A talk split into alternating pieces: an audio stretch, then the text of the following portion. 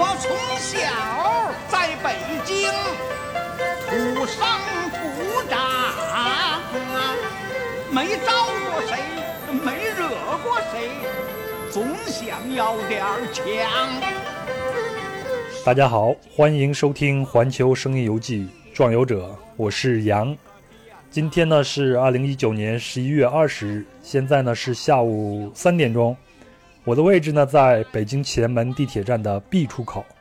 我一会儿呢要和今天的壮游者张楠会合。张楠呢是科班出身的旅游从业者，后来在穷游网工作，现在呢是一名 City Walk，也就是城市漫游的领队。今天呢，他将带领我漫游前门到杨梅竹斜街、老北京的城南旧市。这一条经典的北京 City Walk 线路，那我呢在北京生活了十七年，来前门无数次，但从来没有深入的了解过它，也未曾通过穿街走巷这种形式来了解我生活的这座城市的过去和现在。那张楠呢跟我说，前门这条线路非常的经典，它打通了历史和现在的时间之门，可以让人自由穿梭于其中。那我呢是非常非常期待这一次长达两个小时的城市漫步了，呃，今天的天气还不错，在结束行程后呢，我和张楠也将坐下来聊一聊前门地区的时代变迁和旧城改造的话题，以及 City Walk 这种在海外非常流行，但在国内呢尚属新兴事物的旅行形式。啊，好了，咱们走着吧。我记得他的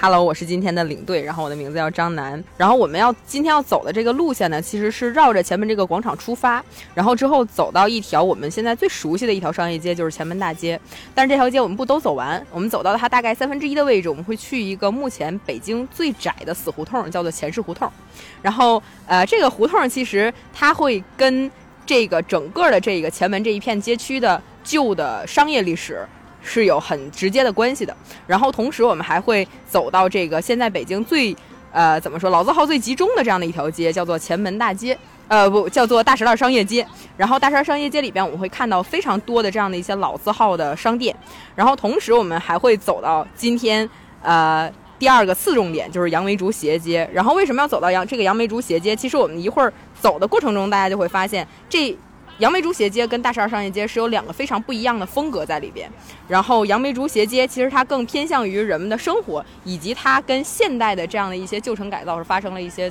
擦出了一些怎样的火花，所以这个就是大概我们今天要走的一个线路的一个布局。话不多。所以今天我们可能会从前门的正阳门这个区域出发，然后我们会往它的南边走。那我们看到它建楼的正面的时候，一会儿我们转过去的时候，你会发现它那个建楼上面有非常多的窗口，那就是以前射箭的弓箭口。电脑前，我想跟你说更好玩的事儿，就是你知道现在走车的这个马路其实以前是一条河吗？然后但是现在没有了，为什么呢？就是，呃，因为大概在五几年的时候，北京要建建地铁，然后这条商业街其实它是。呃，一个鱼骨形分布的形状，就是你看到这个前门大街，它是一个鱼骨中间的这个骨骨头，然后它两边会有很多刺，就是这种刺的，我们说叫就是这种小胡同。就得进大牢。它叫前市胡同如房营号，然后是一个建筑群，然后你可能想象不到，说这个胡同这么大点儿，怎么能有建筑群呢？啊我一定。这祥一号，其实如果我要不停在这儿看它的话，你会完全没有发现它是一个。欧洲铁艺式布局装饰出来的这样一个店面，对，然后它里边的这个细部的雕花其实是一个中式的雕花。瑞福祥，你看它的这个外观，它就有点儿，它的外墙就是一个曲面型的一个设计。其实，在建筑里边，它是一个曲面的巴洛克式的一个建筑风格，建筑墙体的风格。然后再加上它外边有两根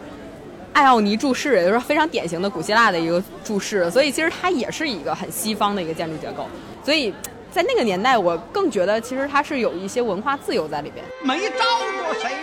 我们要走这条街就是杨梅竹斜街，然后啊，杨梅竹斜街这条街为什么我们要跟刚刚那一片区域连起来一块儿走？好不容易。然后这个老北京的兔儿爷，其实它有非常非常久的好几百年的这样的一个历史了。然后开这家店的这个师傅，这个老师其实是画兔儿爷的这个传承人。包里装。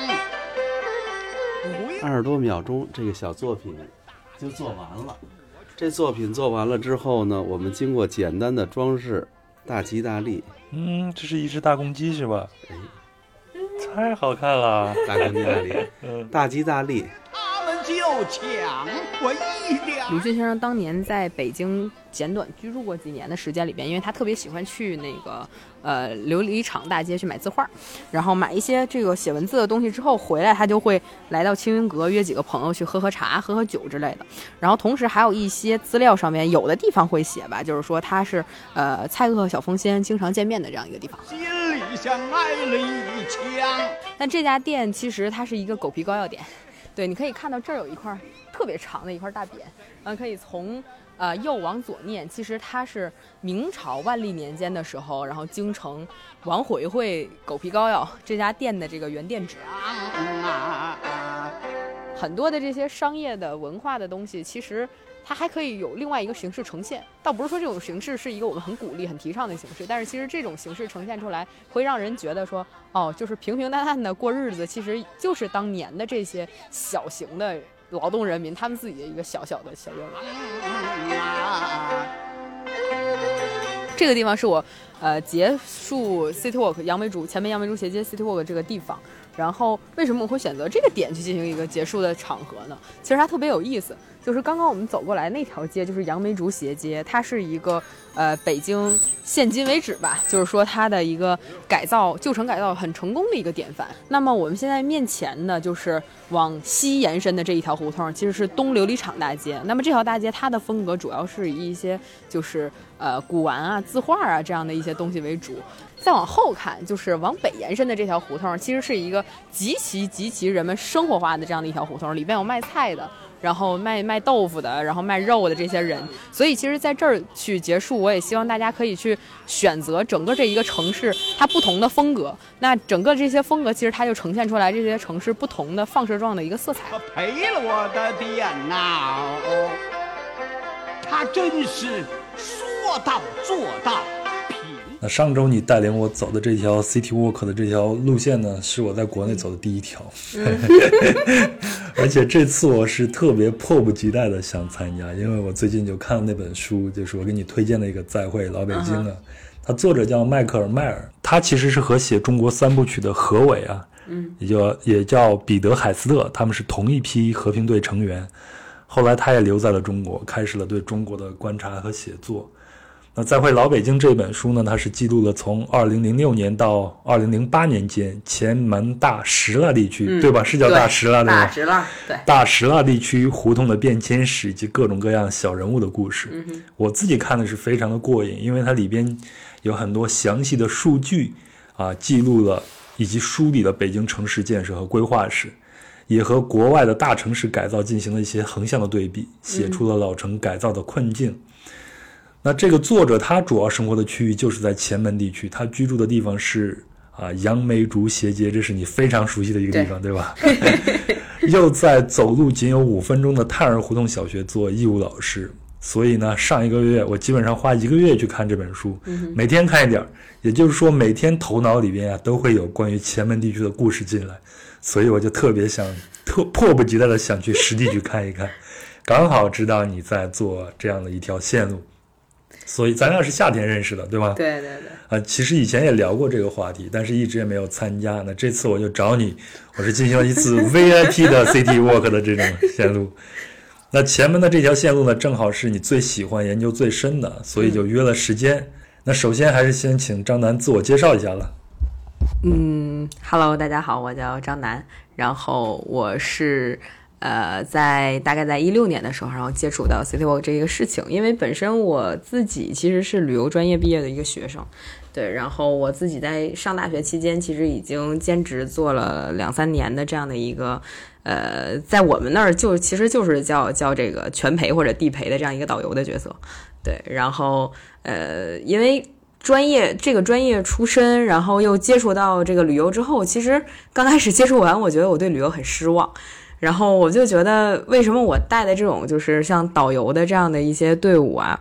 就大家可能。对于我讲的东西一点儿也不好奇，一点儿也不感兴趣。然后同时，其实我对我讲的这些内容也不是很满意，因为这是旅行社给我的，类似于就像在百度百科里面直接下载下来那些文档。对，所以我就觉得，就什么摸摸神仙头，一辈子不用愁，就这些话，我我讲出来，我自己都觉得很尴尬。对，所以其实我我也我也理解大家为什么不愿意听。然后其实从毕业开始写写论文的时候，我就开始在在想，我说那这就是现在旅游的一个现状嘛？然后现在我做这件事儿，那就是导游这个角色应该做的嘛？他还有没有一些什么其他的突破？所以那个时候我也没有想过说，就是要要扭转一下什么样的旅游旅游的格局。其实我只是想让自己开一下眼界，然后然后是来到穷游网，因为那个时候。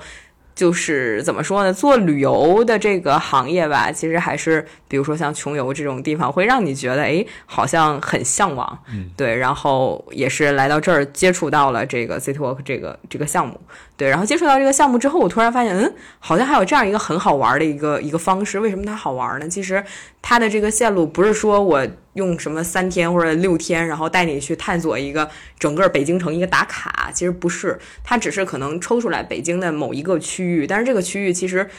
有可能对于一个普通旅行者而言，我可能只是花一个小时的时间，我在里边吃吃逛逛，或者甚至半个小时或者二十分钟我逛完就可以了。但其实它不是，它其实是。有一个比较专业方向的这种人，然后会去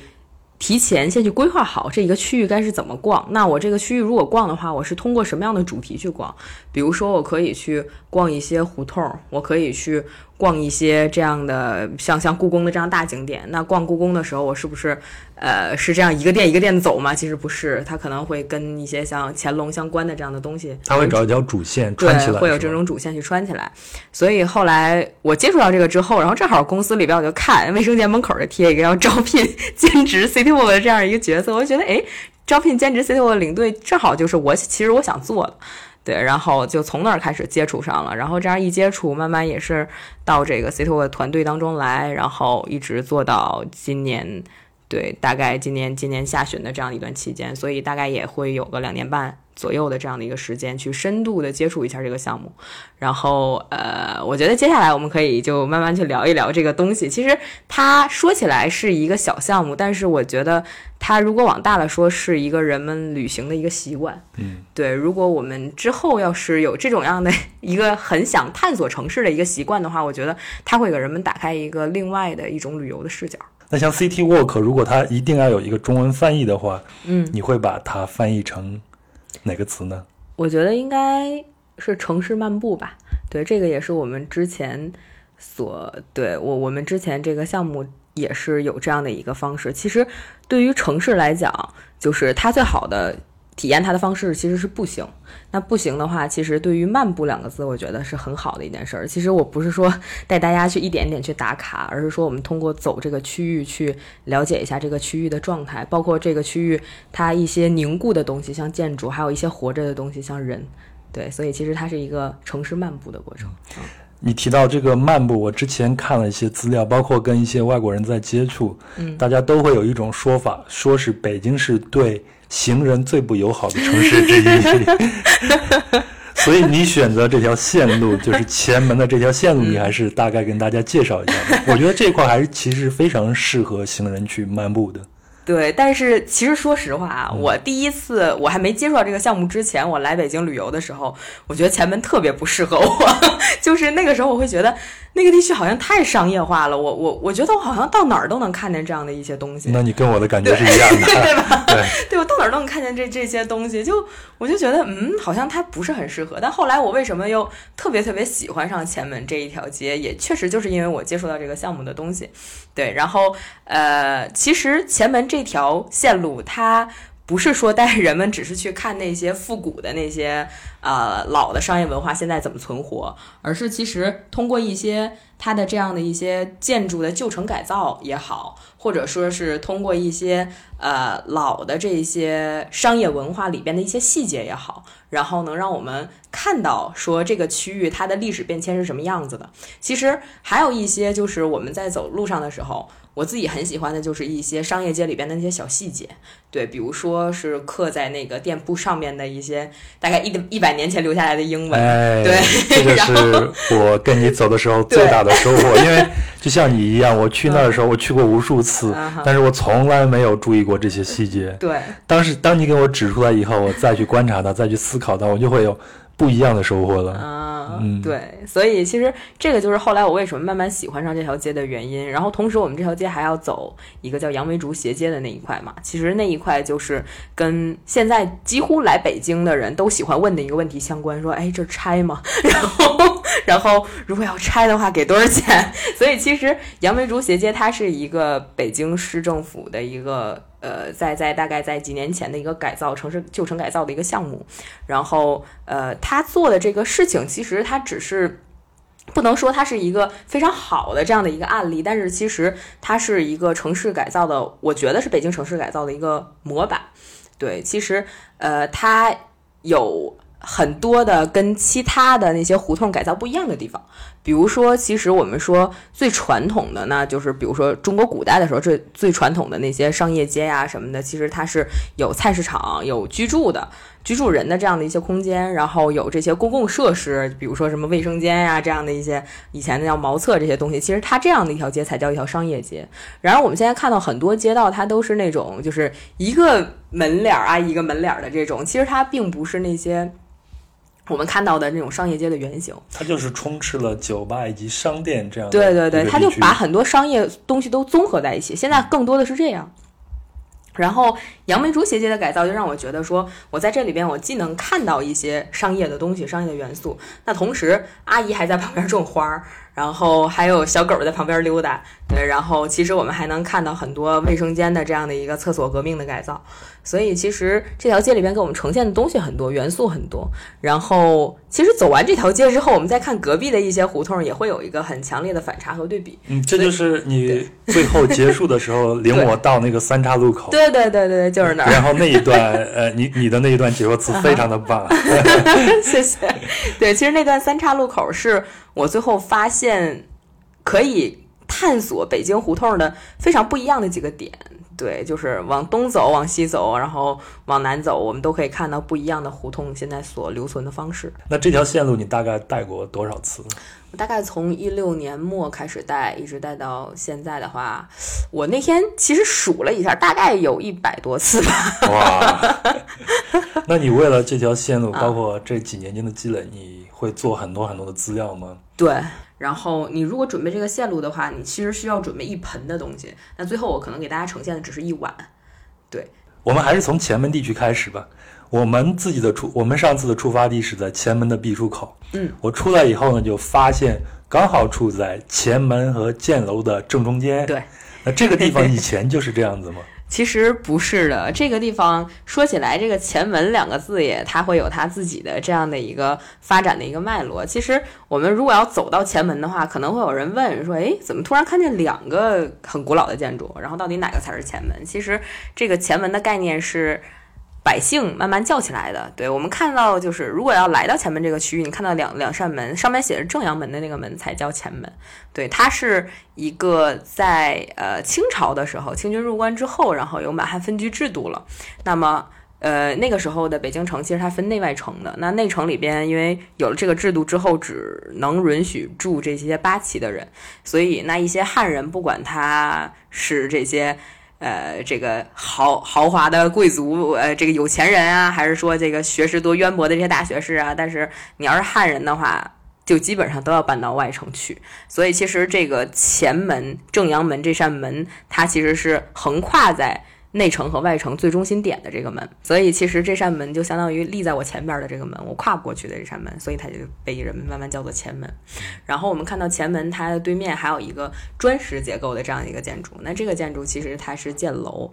呃，这个箭楼其实它是很多的一些中国古城里边都会有的一个很基本的吧，一个防御体系。然后这个防御体系其实它是以前阻挡很多外部来侵略，想要侵略到这个城里边来的人。那么如果我要只有一扇城门的话，它很好攻破，那我这个这个城不就失守了嘛？所以它会在我的城的外边稍微围那么一圈儿，大概有。半公里的这样的一个范围，然后围着一圈儿，其实是有一圈墙，然后这一圈墙你可以给它想象成是连在这两个建筑物中间的一个椭圆形的这样的一个一个形状一个空间。然后如果要有外部的敌人在里边侵略的，就是在外边侵略的话，他进到这个空间里面来，我先把这个空间的所有出口都封住，然后我站在我们刚刚说的这个正阳门对面这个建筑，它叫箭楼的上边，我上面埋伏好这些弓箭手，直接射箭杀死围在这个。空间里边的敌人，那就起到一个防御的作用。其实这个是一个中国古代工程，就是说古代的这些军事体系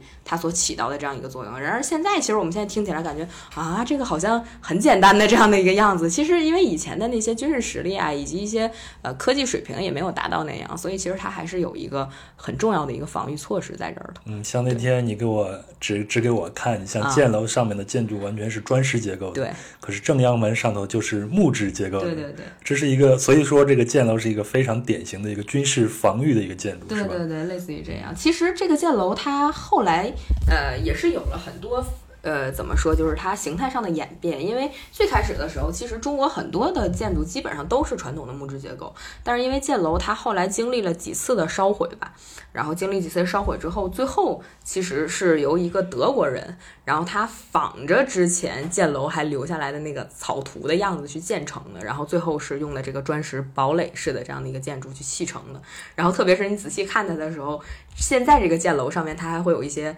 欧式的元素，所以其实它也是一个很好玩的一个，就是我觉得是能代表前门的这样的一个一个小缩影。其实，因为如果我们要往前门往南走的话，你会发现很多的商铺它也会有一些欧式的元素。对，其实这也就是反映了一个社会或者一个时代的这样的一个变化。嗯，那我们就继续往南走啊，在建楼和现在新修的那个前门大街排放入口之间，以前应该是一条河是吗？对，那个河就是护城河，对吧？呃，对。其实北京以前因为为了这个呃，就是工程的需要，其实它人工开凿非常多的护城河。然后像内城和外城，它的这个四周也是围上了护城河。然而，你看这个正阳门建楼，它往南走的话，它这个外边势必也要围这这么一圈儿。其实这一段的护城河以前叫做月亮湾。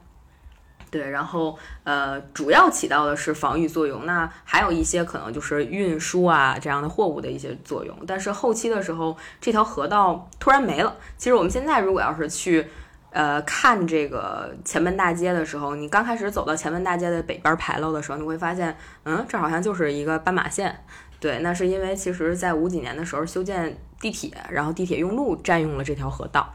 对，然后就把这个河给它填埋了，所以现在我们也看不见了。但是我们如果要仔细看那个箭楼，呃，不是箭楼牌楼，就是我们说前门大街北侧那个牌楼上面，其实还有三个字儿，那三个字儿上面写的就叫正阳桥，其实就是跨在这个河上面的这个桥。啊，你这样一解释，我就能理解为什么你像我小时候会看一些。传统的那些电影啊，或者样板戏啊，嗯，一说就暴露年龄了。有一部叫《龙须沟》，龙须沟。我原我在崇文区住过一段时间，那龙须沟呢就在崇崇文那个地区，但是现在那边完全没有这些水系了。对，看来都是在那个年代把这些水系都给填埋了，为出于交通或者建筑的原因。那咱再进入到前门地区啊，就像你跟我讲的一样。我就你跟我讲完以后，我就发现这个地方真的就是呈现出一种鱼骨状的排列，中间是一条脊骨，然后两边就像我们吃的鱼的那个鱼刺一样，分出来全都是小胡同。对。然后我看了一个数据，说是在一九四九年，整个北京城共有七千多条胡同，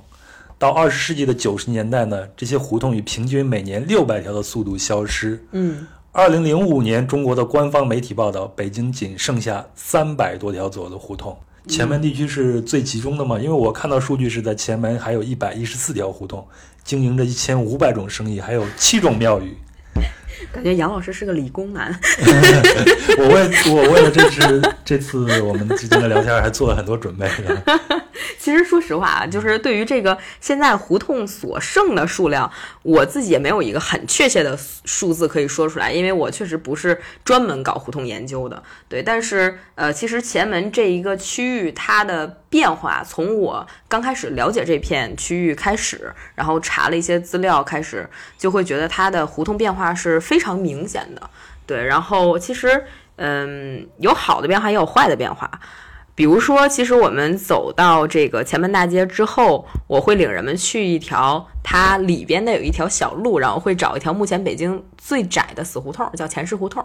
对，那个胡同，其实我在一六年带大家去的时候是完全可以走进那个死胡同里边的。然后现在可能是因为那个胡同里边它需要有一些腾退的改造，然后现在我们也走不进去了，所以只能在那个胡同口去看一看。所以其实这个东西，嗯，没法说它现在的这样的一些改变。是不是好？因为这个东西出于不同人角度的不同理解是不一样的。比如说，生活在这个里边的人，那我们也之前也去到那个钱氏胡同。其实，如果要是生活在这个胡同里边的人，说实话，他挺不方便的。就是因为之前有一个客人都问过我，他说如果他们家要买一彩电怎么办？就是这个是很很难做到的一件事，因为一条胡同两个人就是两个人擦肩而过都过不去，过不去的，擦胸而过都难，我非常难。就是如果你要是就是两个人相对着，你还还每个人推一个自行车的话，你只能等其中一个人，要不退出去，要不另外一个人就就先回家，先别出来。所以其实这个。对于生活在那条胡同里边的人，我们可以想象到，其实他有的时候也会不便利。那可能人们生活就是这样。那我慢慢生活，时间久了，我就会有一个习惯，我就习惯了。但是可能，呃，政府方面也好，或者说是市政规划也好，那有它不同的考量的时候，那可能这个东西它就需要有一些 不一样的变化。对，那这样的时候，其实就会。引得我们说上升到一些社会问题，对，但是我其其实希望领大家去看到的这些东西，就是我只是想跟大家说说，其实它是有改变的。但至于好与坏，其实跟大家说完了它现在这样一个状态之后，大家其实是可以自己去思考的。大石蜡这个地区啊，特别是这个名字，它是怎么来的呢？念 念着怎么这么拗口？大石儿，对，其实。这个也是特别逗，我我刚开始我我因为我不是北京孩子，然后我第一次来北京玩的时候，上网查说哪儿最好玩，我说明明大栅栏为什么要叫大石栏？那时候就比较有疑问，然后后来接触到一条线路里边，我才慢慢知道，其实这个就是涉及到北京当地人自己说话的一个说话方式，对，然后其实他到现在没有一个具体的官方的说法，为什么这栅栏加这个大字就变成石栏了？特别是在北京。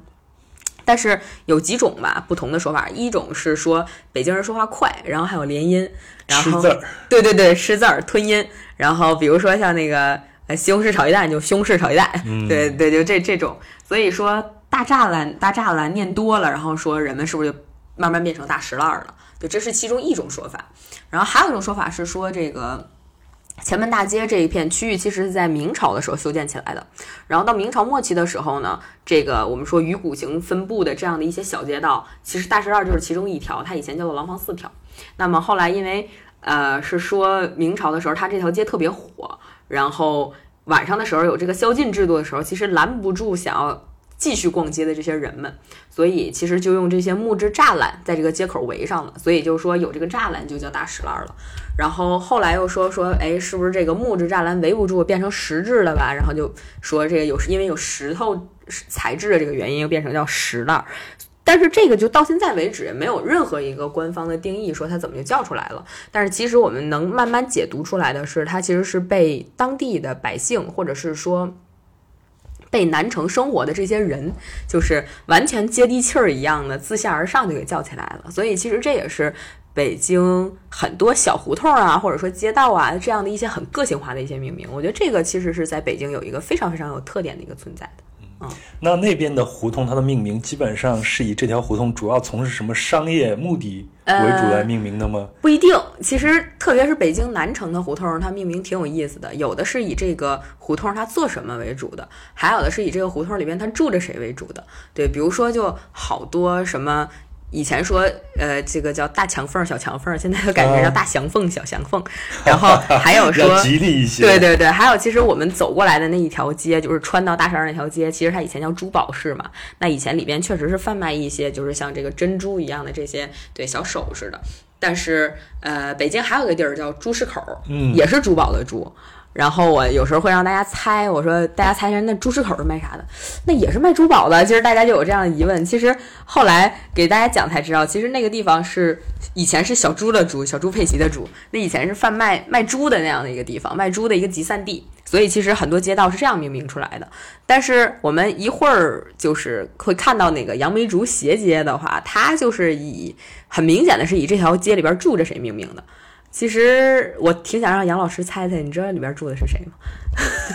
杨梅竹节，对，因为杨树的杨。按我的想法，这应该是跟植物有关系，可能就是嗯里边会某个院落或这条街上主要是种植这样的一些植物为主的。对，其实其实不是，跟植物一点关系都没有。对，这条胡同以前里边住了一个姓杨的媒婆，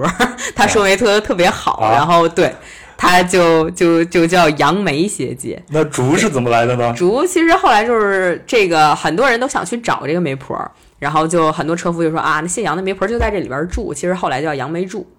啊杨梅柱姐姐，但是也是跟朱市口一样，就后期呃市政改造了之后，就觉得这个要名字信达雅一些，对吗？主要是为了雅，不太雅，啊对，就是这些名字不太雅观，然后就是慢慢都给它进行了一个谐音的这样一个命名也好，或者说是改字儿的一个命名也好，嗯，就像这次去你带我去了张老师那个店，对对对他是做那个兔儿爷的兔，儿爷的，然后张老师跟我聊了几句，我觉得特别有收获，特别是张老师他那种那个劲儿是吧？劲儿，那种 淡雅的那种劲儿，特别胡同那种感觉。但是我猜张老师也许还没有我年龄大呢。不不，张老张老师肯定比您年龄大，哦，是吗？对对对，张老师比您。但他看着非常的年轻。对他，他心态很好，我觉得，对他他自己喜欢，因为人投入到一件自己喜欢的事儿，就是一个很幸福一个过程。那要是这样看的话，那一举刷新了我对胡同老大爷的感觉了。呃，对，张老师是斯文的老大爷，好，咱们继续往下聊哈。嗯你看，我除了去一些经过商业改造的四合院儿，就想去喝茶呀或者去玩儿以外，嗯几乎就没有进过这些胡同里边的院子。嗯。包括像雍和宫那边的，像皇城根儿下头的，像西城的，像前面这些的，我都没有进到那个院子里边。但是我会从外往里边去看，嗯哼，但我看的那个，我视觉看到那些东西总是感觉里边是脏脏乱差，嗯嗯嗯。然后就是外观看起来也不太好看。嗯呃，它给我的那种感觉是跟我现在生活这些区域都是公寓楼啊，嗯造成了非常强烈的一个视觉的视觉差。嗯，到处都是那种灰色的墙壁，它不像是那种欧洲的古都啊，每一座建筑的外墙都不一样，能马上给你一个很鲜明的一个印象。那你就像那个意大利文艺复兴时期的啊、建筑大师叫做帕拉迪奥，他曾经说过，说伟大的上帝早已经安排好了一切，最美的必然映入眼帘，丑陋的则隐藏起来。嗯我们也一样，在建筑时要把最重要的和最美的一面充分展示，稍逊一筹的则要尽可能的避免进入人们的视线。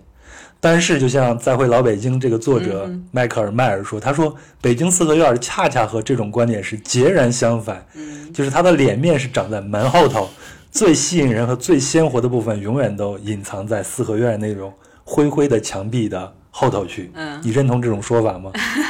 其实这个在北京确实挺明显的，因为可能就是对于普通大众而言，会觉得哎好看的，我们是不是都贴面儿上这种感觉？但是其实北京的胡同。呃，特别是北京的四合院，其实它就有这样一个一个一个怎么说很低调的这样的一个感觉。呃，其实我们走的这个前门这一带还好，因为它的四合院的格局不是那么明显。如果比如说我们要去看一些像史家胡同那种胡同，对你就会更更明显一些，因为有钱的人其实他都会给自己家。我们会就很固定的想法，认为有钱人会给自己家修的特别漂亮，对你一打眼儿就能看是很漂亮，但其实不是。那个时候的人，其实他都想把好看的东西都放在里边。比如说，我们说看到一些胡同里边的那些垂花门啊什么的，其实现在很多的这些新式的这些建筑，它都会把一些垂花门直接放外头，就比如说那个门帘是下头有一个大球的这个形状，我们叫垂花。但其实不是，这些好看的东西他们都藏在里边，因为觉得这东西我没必要给别人看。财不外露，有没有 这种感觉？就是财不外露，我我没有必要给别人看，我自己家好，我自己家搁里边儿看见就行了。所以这也是为什么很多要是传统的胡同，我们能看到有东西叫影壁，对，就就影影壁墙，对它它外边儿有的如果大户外边儿还有一个，然后里边儿还有一个，其实它是相对着的。所以这东西就是我觉得就是怎么说，很内敛的这样的一个生活方式，对，就是呃简约不简单吧，可能是对。其实它是骨子里他想透露出来的是那种低调的那种感觉在。对，那前门地区的这些大院子里面到底什么样子的？你能给我们描述一下吗？我从来没有进去。前门区域现在的样子，呃，说实话，现在可能是这个胡同，呃，四合院里边，可能它，嗯，怎么说呢？人们聚集的会比较多了，它就成了一个杂院了，就是大杂院的感觉。对，会完全颠覆人们想象的，说它是四四方方的，里边是不是还是宽敞明亮大院子？比如说像《城南旧事》里边写的那种感觉，其实不是。对，因为南城本身它就是一个人口很活跃的地方，而且南城往往在北京都是以穷的地方来著称的，特别在以前，对对对对，其实以前是是这样的。然后以及南城，因为我们刚刚也了解到，它其实是有一些历史根源的嘛。那从历史上方面来讲，就是因为人口活跃，所以其实它会有很多的不同的这样的一些怎么说人口的流通和往来，所以。更多的这样的一些人们，可能他最习惯的是先在南城去住下来，那这个可能慢慢后期也成了一个城市的习惯，对，然后再加上其实北京近些年确实也是有非常多的这些外来的人员一点点涌入，那么不管是什么样的人群，其实很多人大家来到这儿都是为了谋生谋生的，那么很多人可能他刚开始没有那么多积蓄的时候，他就需要找一个比较嗯不是。特别贵的这样的一些地方去住，便宜又能满足基本生存需求。对对，所以其实前门这里边，它很多院子就被搭成了大杂院儿，也特别是一些历史上的原因，就是因为南城，刚刚我们聊到就是东富西贵，北贫南贱嘛，所以南边儿的话，这些房子可能让人们觉得好像不是，也不是那么尊贵。建安堂的那个地方，对，那个狗皮膏药店，其实它就是现在。呃，杨梅竹斜街里边存在的一个比较特别的一家一家店，对，然后这家店其实它在明朝的时候是一家狗皮膏药店，对，然后是一个前店后厂的一个模式。嗯，前店后厂是以前的家庭作坊最典型的一种商业形态。对对对，小作坊一个非常典型的商业形态。其实像我们走过的那个杨梅竹斜街里边，它有很多家就是以前老店铺，比如说以前卖什么麻醉散的也有，对，以前开这个银号的这样的也有，很多都是就是我前边是店面儿，然后后边其实是我自己操作的这样的一个空间。那聊到这儿，我们就得聊下一个话题了，就是关于旧城改造的。嗯我这边呢也有一些资料，就是帮大家来梳理一下啊。嗯就是在一九五六年之前呢，北京的住房公积公积本都合并到政府名下统一管理，它租金下调，然后租金基本上就是几何烟钱。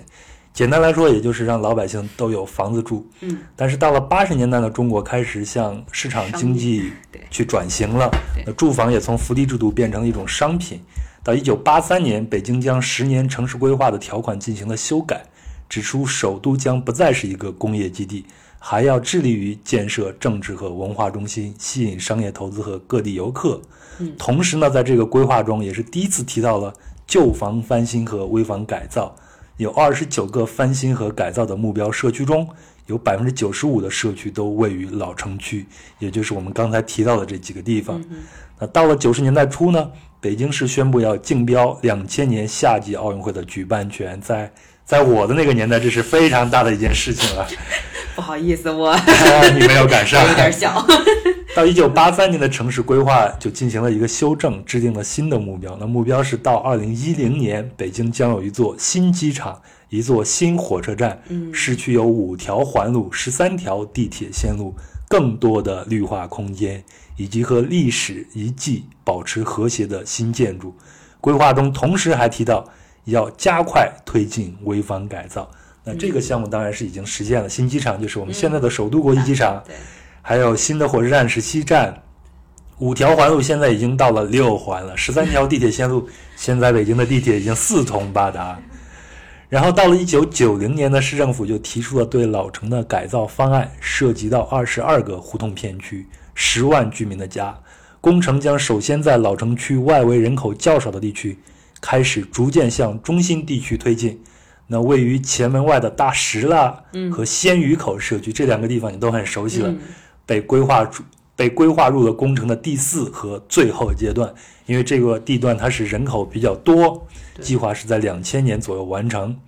但是呢，我们是没有获得两千年夏季奥运会的主办权，嗯所以旧房危房改造工程也并没有按原计划完成。到了九十年代呢，东城区原有的四十一个破败胡同片区中，有二十二个还在顽强的活着，而宣武区所在的大石了只有牛街附近完成了清拆和重建。宣武区，我我前现在宣武都没有了 改西城了。啊！我前段时间去了牛街，发现牛街和我十几年前去完全不一样了。是吗？对呀、这我还不知道，因为我来的时候牛街就已经这个样子。哇，那聚宝园的外头排着有两百多号人的队，晚上五点多钟排着两百多号人的队啊，我不知道他们是看了什么才要去那儿去吃饭。总之跟以前是完全不一样了。我继续讲，是到了二零零一年，北京取得了二零零八年奥运会的主办权。同年呢，旧房危房改造工程中，拆迁户的补偿制度也起了变化。以前的居民是拆迁一套，我在外面给你一套新的公寓，你可以搬迁过去。但是根据现呃，但是它根据呢是原有的空间的大小，嗯，现在是每平米要给你赔偿八千零二十块钱，嗯你们可以随意支配这笔赔偿金。但是，二零零七年位于四环路以内的一套新公寓的均价达到了每平米一万三千块钱。然而，从二零零一年开始，搬迁搬迁补偿费就维持在八千零二十块钱不变。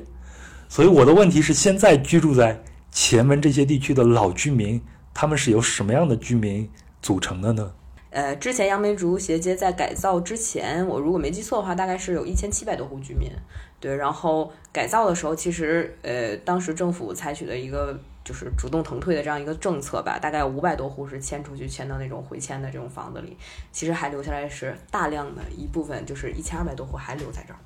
对，然后留在这儿之后，其实现在的组成部分，很多人大家是因为住在这儿太方便了，或者说是我非常长的一段时间，对我们家祖辈就都住在这儿，所以就很多人也是这样留下来了。对，然后同时其实腾退出去的这些人，然后他们之前遗留下来这些空间，然后后期是进行的这种合并改造，那肯定也是会有一些外来的人口去汇入，所以其实前门这个区域，呃，它是一个，我觉得是一个一个一个怎么说，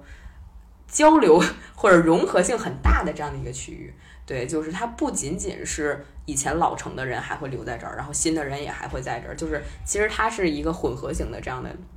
一个方式。特别是像杨梅竹斜街里边，我们可以非常清晰的看到，就是可能开商户、开商铺的这些人也并不都是北京人，然后住在这里的人其实也并不都是北京人。对，然后像这些老北京们，其实他们也是，比如说有一些有情怀的，像王阿姨这样，他们开这个呃这个咖啡店的，他们自己可能还想回来，回到祖辈家的王阿姨就是祖上是狗皮膏药店这一对家，，狗皮嗯膏药店就在这个杨梅竹斜街里边儿，一直都没变过，所以后来王阿姨也是自己回来了。其实王阿姨自己家现在是在五棵松那边儿，像你刚才说，有一些人在往外迁出，但是也有一些人在往里边迁入。除了那些低收入的刚到北京的这些人群以外，他需要找一个便宜又方便生活的地区以外，也有一些像外国人，嗯，比如像我看的这本书《再会老北京》的作者呢迈克尔迈尔，那他就是到了杨梅竹斜街住着。嗯，那还有呢一个呢，你带我去的他的店叫做吴三桂是吧？吴三桂，对他英文名叫 Lars，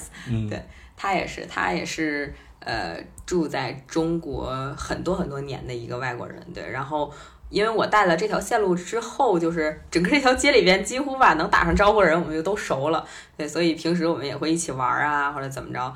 然后呃，我我这条线路里边其实是会领大家去走到吴三桂在杨梅竹斜街里边开的一家小明信片店的。对他为什么选择后来留到了这个大十二商业街呢？呃，为什么选择留到了这个杨梅竹斜街呢？其实他自己是有一个很喜欢搜集的这样一个情怀。对他，他喜欢首先喜欢跟人聊天儿，跟胡同里的这些叔叔阿姨们聊天儿，他想知道就是说以前这条街里边发生了一些什么事儿。然后同时他因为有这些事情的触动，所以他也会自己去尽力收搜集一些很有用的这样一些资料，比如说就是他买回来很多旧照片的版权，那么这些旧照片其实大部分都是跟大十二地区相关的，大十二和前门地区相关的。那这些东西其实回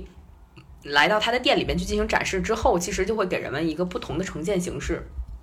这些照片不仅仅是我们能在网上看到的，同时它能作为一些，比如说像做一些抱枕啊，作为一些这种这种围裙啊这样的一些东西，它可以融入到我们生活当中，然后会让人们发现说，哎，好像我以前的这段历史跟我现在好像还挺贴近的，或者是说，其实它让我更有兴趣去了解这段历史了。对，所以其实还有这样的一些外国人会喜欢在这儿去研究这一段的文化。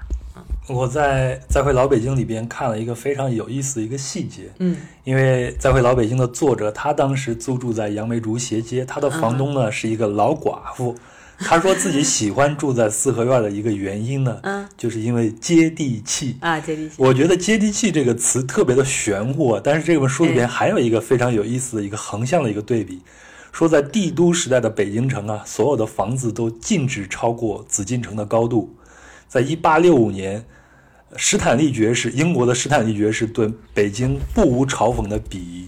说北京真是个失败的城市，对不对？这么大个的地方，连连幢两层的楼房都没有。但中国的统治阶级呢，也同样对西方的城市嗤之以鼻。十八世纪的康熙皇帝他是这样说的：他看了那个绘有欧洲住宅的那个画作，所以他得出的结论是：欧罗巴乃狭小可比之邦，盖臣民无足够地气可接，以安家种土，静置居于半空。嗯，你是怎么理解地气这个东西的？地气儿这个东西，我觉得就是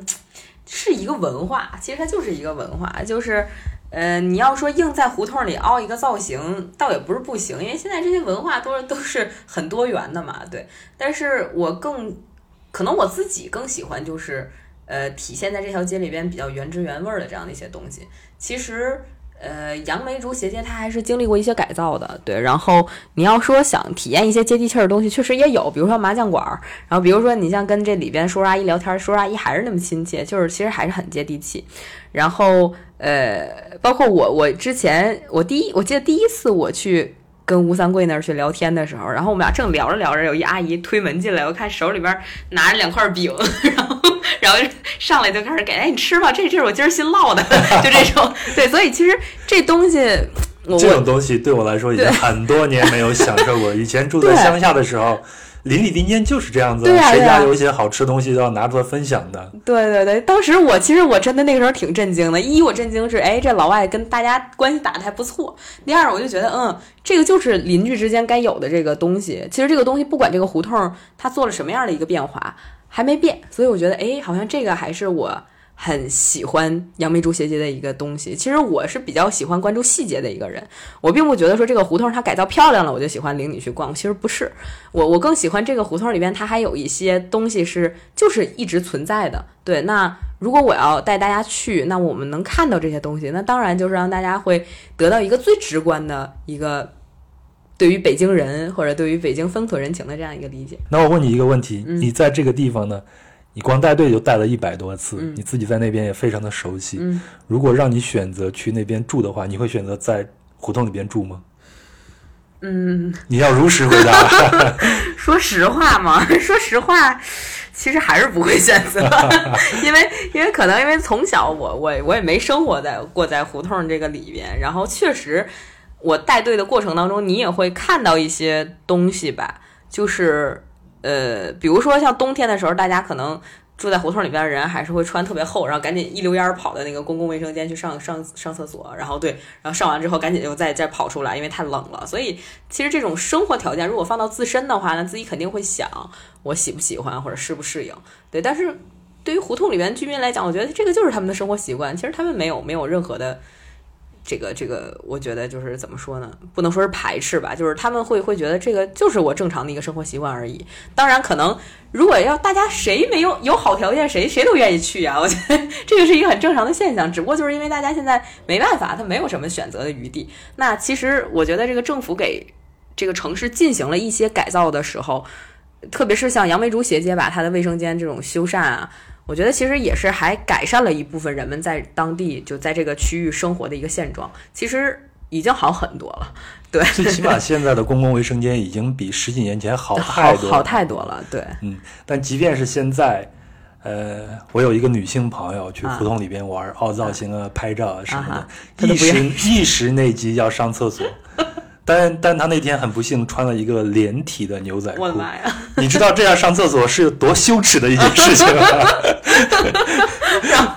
所以一定要提醒大家，去胡同里不要穿连体的。然后对这个这个就是挺好玩的一件事情。这其实也是胡同居民生活的一个痛点。另外一个呢，我们在外面看到的，以及他们真正生活的，我们对他们的需求，我们当然想看到原汁原味的这些胡同是什么样子。但是他们那个需求，生活的需求，并不是这样子。嗯，可能他们也想出来，但是我们也想把这块地方给它好好保存下来。那接下来我们的话题就是这些地方应该怎么保存下来啊？嗯我先啊、说一些我看到一些资料，嗯就是我们北京呢有一批外部造型非常的特殊，与周围环境不协调，甚至是对立的，具有雕塑感的这种建筑物。那这个建筑物呢，张永和一个建筑师，他就在他的文章叫做《物体城市》中，将它定义为叫做物体建筑。这些建筑更像是纪念碑，这些东西在北京太多了。你比如像大裤衩儿，是吧？都是这样子的。所以，即便是今天市场经济占主导的北京市中心的外貌，依然和那个年代是如影随形的。二环二环内的建筑大多遵循着一个强制的高度限制，让旧城依然能依稀保持被清拆之前城墙所出现的一个凸字形。我记得你当天给我展现的那幅地图地图，看起来真的就是一个非常明显的一个凸字形。那到现在也同样是如此。嗯但是呢，这样一来，首都的天际线就和别的城市有点背道而驰了。嗯它是呈一个马鞍状分布的，离天安门广场越远，它就越高。嗯但是在其他的城市，比如像欧美的一些城市，它不是这样子的。市中心的话，它可能是那种 apartment，可能会更高一些。但是居民住的其他地方都是那种 house，会稍微的低一些。嗯那根据张永和的观点呢，日照间距、容积率、建筑覆盖率和绿地率，以及至少五米的退红线，这是北京对城市的一个要求啊。它的结果也只可能是产生物体城市，而不是其他城市的出现。他说，物体城市不是偶然的，是有计划的、有预谋的。因此，物体城市中的生活状态就是交通堵塞、社区破碎或者封闭，缺乏真正为低收入居民设计的公共住宅计划，胡同消失了，只有奇形怪状和垂直的建筑。那这个和我们现在在我们的城区里边看到的情形是一致的。嗯，其实是这样，就是呃，可能我自己觉得我没有特别多的资格去去评判一下这件事情。我们只是在聊而已。对，我们就是在聊，我只能通过从我的这份工作的角度出发去去聊这个观点。对，其实呃，城市的改造可能每个城市它有每个城市呃一个历史发展的脉络，当然它经历了一些不同的事情，所以也造成了这个城市它发展的一个特点。对，那北京这个城市，其实我们知道，就是建国之后，然后它经历了很很快速的这样的一个工业化的这样的一个一个改改革，然后之后慢慢又回到说想要做这个重新作为一个古都，然后作为一个文化的这样去宣传。其实北京的发展太快了，它太快了，太快了，以至于就是有很多东西是是大家可能就是思考的时间是很短暂的，然后这种时候就会汇集很多不同的东西而来，比如说像我们刚刚聊到的，您说的就是很多新型的东西，会让大家觉得特别格格不入的东西，它只是一个物体，它可能没有没有灵魂的这种东西，对，它会在这里边，然后可能它还会有一些旧的房子也跟它一起在这个里边，但是这样的东西，我只是觉得。从我的角度而言，它如果要是确确实实对人们是有用的，其实人们可能不会太去排斥它。但是只不过对于整体的这个城市发展和严格而言吧，就是呃，如果人们想要追求一种规律，就比如说这个地方我就是一个老东西，然后那个地方我就要建新东西这样的一个规律，那确实现在这个东西是有点乱显着。对，但不过我觉得这个没有办法避免，因为毕竟人们在这个探索的过程当中，他势必需要走这样的一条路，势必会去发现说，哎，那我这么做到底是对的还是不对的？那可能只有做了，我们才知道。北京的发展实在是太快了。我举个例子，二零一五年我去了澳洲，呃，澳大利亚，呃，嗯去去了大洋洲旅行了嗯两个月。等我回来以后，已经发现我的住的公寓楼前头已经起了半栋公寓楼了，只有两个月的时间。啊，那就在国外也同样如此。我有时候会给啊、去做一些分享。那你要讲国外的一个城市或者是城镇的话，即便是几年过去了，我依然有信心讲，因为它不会有什么大变化。但是中国你不能这样去讲，它变化非常非常的快。对，呃，我们还回到这种城市改造和保护的这个话题。现在有一种说法就是非常的强势，就是要拯救胡同，唯一的办法就是进行旅游开发，嗯那就是让旧城的居民成为城市中的阿米什人。阿米什人就是美国生活在美国的一个依然保持非常传统的欧洲习俗，他们也不会接触现代文明这样一支人。但是呢，还是那个建筑师张永和，他就并不欣赏这种解决之道。嗯他的观点是我完全不想眼睁睁地看着胡同变成精致的旅馆和商店，那样就变成了一座死气沉沉的博物馆。然后他认为已经消失的是一种社区的感觉，很多基础的片区功能在开发过程中成了牺牲品。那像你刚才讲的杨梅竹斜街，它是一个非常典型的，在它临街的部位是一些商业功能，对但是后面依然还有生活区域，对吗？它是一个非常 mix 的这种感觉。对，其实它都不是前后之分，它就是隔壁之分。对，杨梅竹斜街是那种就是。呃，它是异于像大十二商业街的，因为大十二商业街我们可以看到它有很多的那种怎么说，呃，像伴手礼之类的这样的一些一些低端消费的商品。然后之后，其实它的二楼很多铺面也还是空着的，对，所以其实这对于一条真正的商业发展的一条街来讲，它并不是特别健康。所以其实杨梅竹斜街它是想把一些真正能够反映北京文化的也好，或者说是真正能够反映现在文化这些东西也好，可能这些这些店铺它没有那么多的资金驻扎在一条那么。金碧辉煌的那条商业街上，但是放到这个杨梅竹斜街里边，会让人觉得说它嵌入到的其实是一条街巷，然后到这条街巷里边来，其实人们可以看到说有住的人，然后住的人旁边它还会有一些小店，然后会有这样的一些让人们感觉视觉上的这样的一个生活化的一个气息。对于我个人而言，我觉得怎么说呢？这个有好也有坏吧。可能居住在胡同里面的居民，对于他们而言，他们可能我不知道他们会不会理解这样的一些改变，比如说。家隔壁就开了一间网红餐厅，对，然后呃，这个这个可能平时来到胡同里边打卡的人，慢慢的变成了一些就画的很漂亮的小女孩儿，对这种，然后平时会带一些摄影师过来来拍，所以这个可能对于不同角度的人，他有不同的理解，对，然后对于我而言，其实我走过北京这么多的胡同。呃，我觉得杨梅竹斜街对于我来说是一个很特殊的一条胡同，它不像五道营那种里边全部都是这种小型的这种网红的商业，然后它这里边其实还会注入一些类似于像改造改造设计师他们这种设计师的自己的一些想法，对，然后这些想要改造城市的这些人们，特别是一些年轻的设计师们，其实他们自己也会有一些对于胡同的思考。对，特别是我要不要保留这个现在的这种圆柱的结构，然后我里边就是人们生活的这个范围里边，我再给人们去进行一些很好的翻新的改造。当然，就是其实我们这条胡同这条线路里边还会走一个叫内合院的一个小建筑。对，那个建筑就是其实是一个设计师，叫中建筑的设计师。这个设计师里边的人们。这些设计师们其实他们就想让人们说，那我在这个胡同里边这么一百多年这样一个旧房子里边，如果还要在这持续生活的话，我该怎么样活得很好？那就是不动我其实外边的外墙，然后里边会给它进行一些这样的改造，像一个内部的盒子一样套进去。呃，我我们后来认识到的一一位设计师，对他就是这个重建筑里边其中一位，然后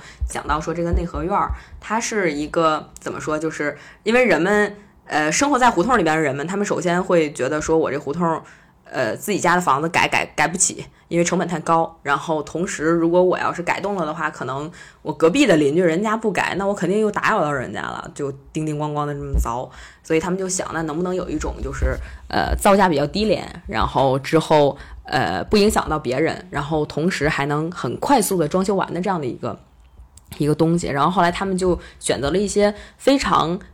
便宜的，或者说是比价格比较低廉的这样一些建建筑材料，然后做成了一个这种厚厚的板子，然后板子里边可能它里边会走一些像电线啊这样一类东西，就把电线埋到这个板子里边，然后同时这个板子其实它相当于是那种我们觉得有点像拼拼图的形状，就比如说我的家里边的墙体面积是多大，它就量好之后会做成跟我们家墙体面积一边大的这种板子，然后它后边有一种扣眼的形状，它会扣到墙体上，所以整体做下来就是相当于你这个车。这个整个屋子里边像套了一层壳子一样的状态，然后这个就是内外的内盒子的盒，叫内盒院儿。然后这种状态，其实这种状态它首先是为了能够让人们这个居住的屋子里边更增加一些保暖性，然后同时可能它也不耗费人们去整个刷新这个墙体的时间，因为这些。房子最外层的这个这个他们用的这个板子都是白色的，所以做完之后你还会觉得这个房间也变得很亮了，很宽敞了。然后同时这个设计师其实他还会给一些门窗也进行一些改造，对，然后增加一些采光的这样的一些时间段呀，对，这样。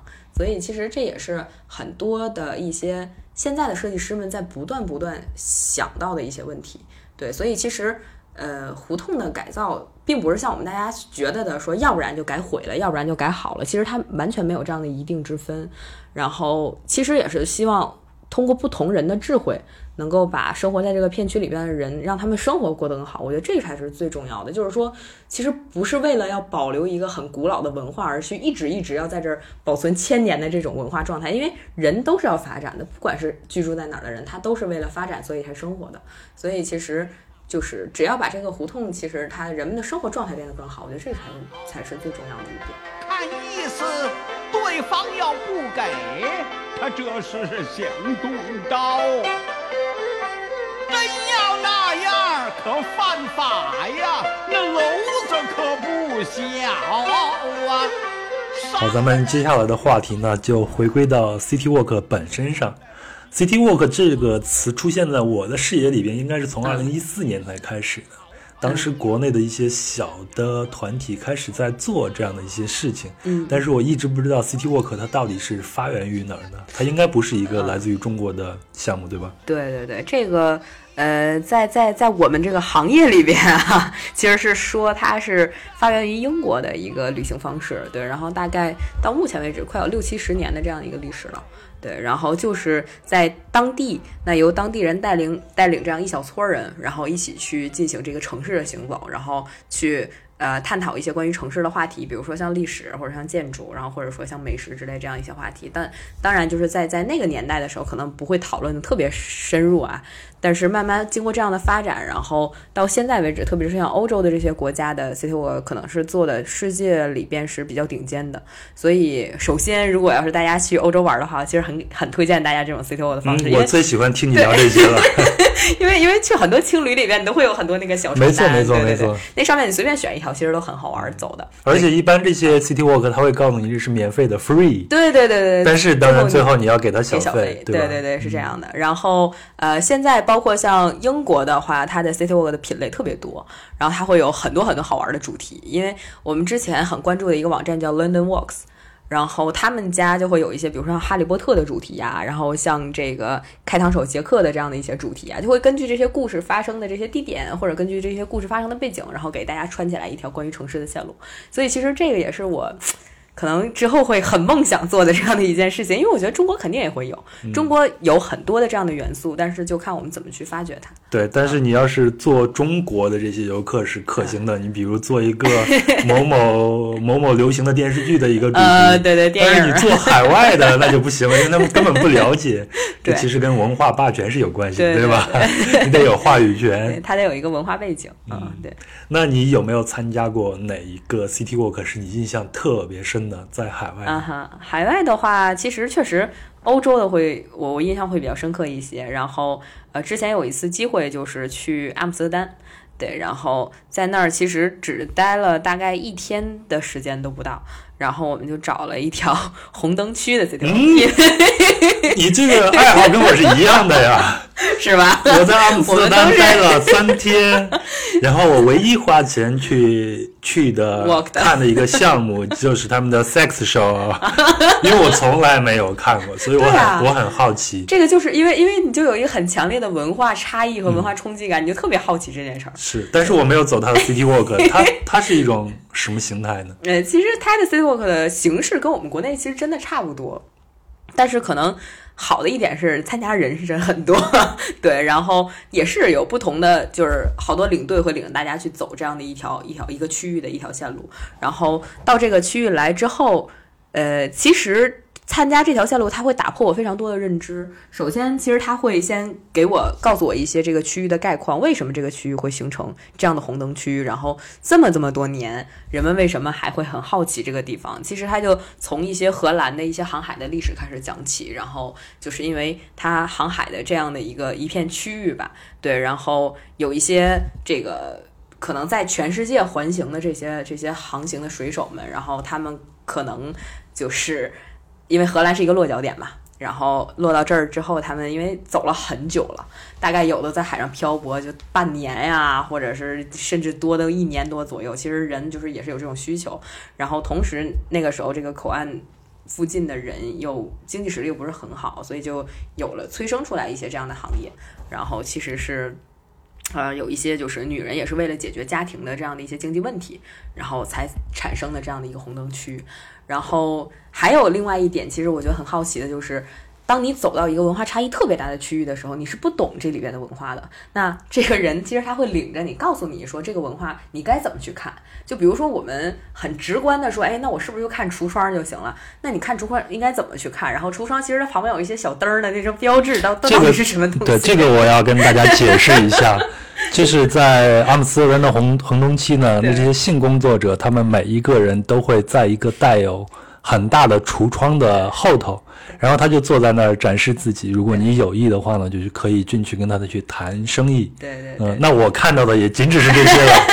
然后你继续讲吧。对，然后还有比如说，就是可能。呃，说直白一点，就是人家当地的规矩是什么？这个需要是有一个人告诉你去怎么去了解它的。当然，现在红灯区的这个经济发展，其实后边这个领队也跟我讲到说，红灯区现在的发展是一个存在一个什么样的问题？就是现在其实红灯区真的就是一个旅游的一个商商区，对。然后呃，在里边工作的这些女孩也并不都是家里面贼穷贼穷的那种，就是很多人他有不同的想法的人也都会到这里边来。然后同时，其实。这条线路并不是为了告诉大家我在这里边需要怎么去玩儿，而是其实通过走完这样的一些线路，同时又对这个区域的了解，其实它最后会领我们去一个，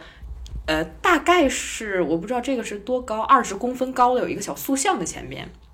边。而这个塑像其实是一个裸体的一个女孩儿，然后这个女孩儿其实她是当时这个阿姆斯特丹红灯区这个区域的一个性工作者的一个代表的一个塑像。然后其实那个塑像她在那儿跟我们讲，她说其实这个性工作者我们不应该去戴着一些有色的眼镜去看他们，因为在那个年代的时候，其实人们的生活的条件是不同的，然后人们的生活背景也是不同的。那有很多人其实我们应该是放在一个平等的角度去一个女性尊重的这样。这样的一个角度，然后去了解在这里边工作的人，所以最后它上升出来的这个意义，其实会让我觉得这条线路它的价值很高的一点就在这儿，就是其实它并不是为了给大家科普一个而来，而是或者说是猎奇，更对对对，其实更多的是让大家了解完这个区域之后，它上升到这样的一个高度，让人们去用一个平行的视角去看待这个问题。然后同时，为什么我对它的印象很深刻，就是因为。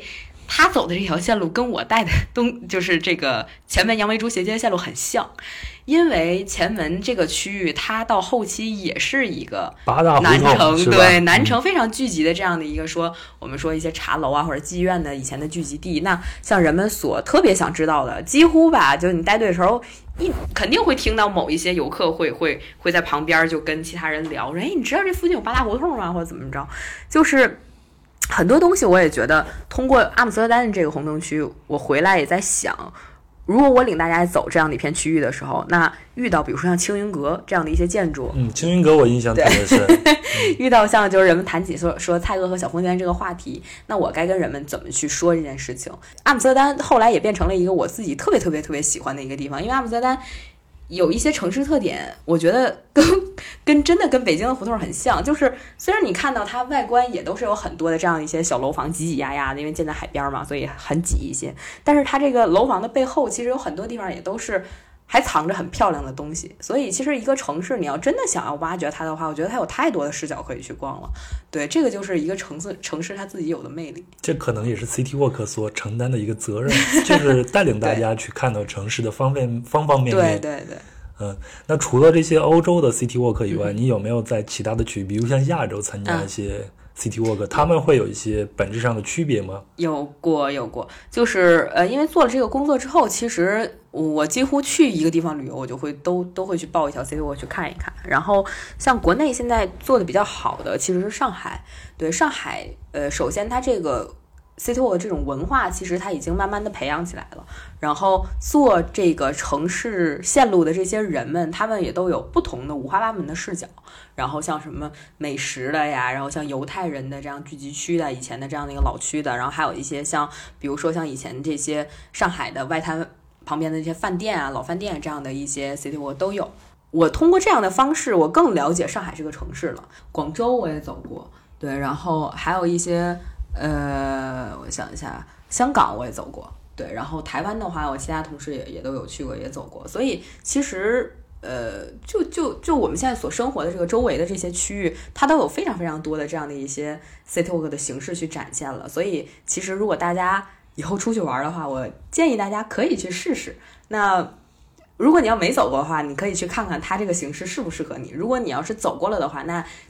你更应该去参加一下，去了解一下。哎，我又去一个新城市，它这个城市带给我的东西是什么？那在这个城市里面居住着的这个领队，他会传递给你一些什么关于这个城市的信息？对。那一般情况下，什么样的城市更适合打造有 City Walk 这样的线路呢？它是具要有文化底蕴性呢，还是？嗯。嗯，说实话是这样，就是如果一个城市它的文化底蕴足够强的话，它是非常有先天优势去做这件事儿的。但是如果就是说一个城市它没有这样的一个很深厚的文化底蕴，也并不代表它不能做。就是这个需要看，呃，想做这件事情的人他的判断视角是什么样子的。就举个很简单的例子吧，我觉得深圳，对深圳可能如果要是用我们现在做 City Walk 的这种模式去做深圳，那深圳可能。做不成什么样的 city walk，因为我们知道深圳历史太短了，对，就是它它不会有那种像像北京啊、上海啊，就北京还是一个古都的这样的一个历史，然后比如说西安会更老，那上海可能它会更集中于一些像这个二十世纪初的这样的一段历史。那深圳它有什么呢？其实如果深圳我们要通过另外一些视角去看它的话，它的现代的发展也可以成为一条 city walk。那深圳发展的这么快。它有哪些很有代表性的东西？他们都到底是怎么发展起来的？其实这些东西也都可以用一些不同的主题去给它串联起来。所以这个就看想做这件事情的人他用什么角度去看这个城市。对，然后我记得我还有一个印象比较深的就是我去首尔参加过一条 city walk，然后首尔我走的那条 city walk，你知道他走的是哪条街吗？他走的是江南有一条全部都是明星经纪公司的那条街。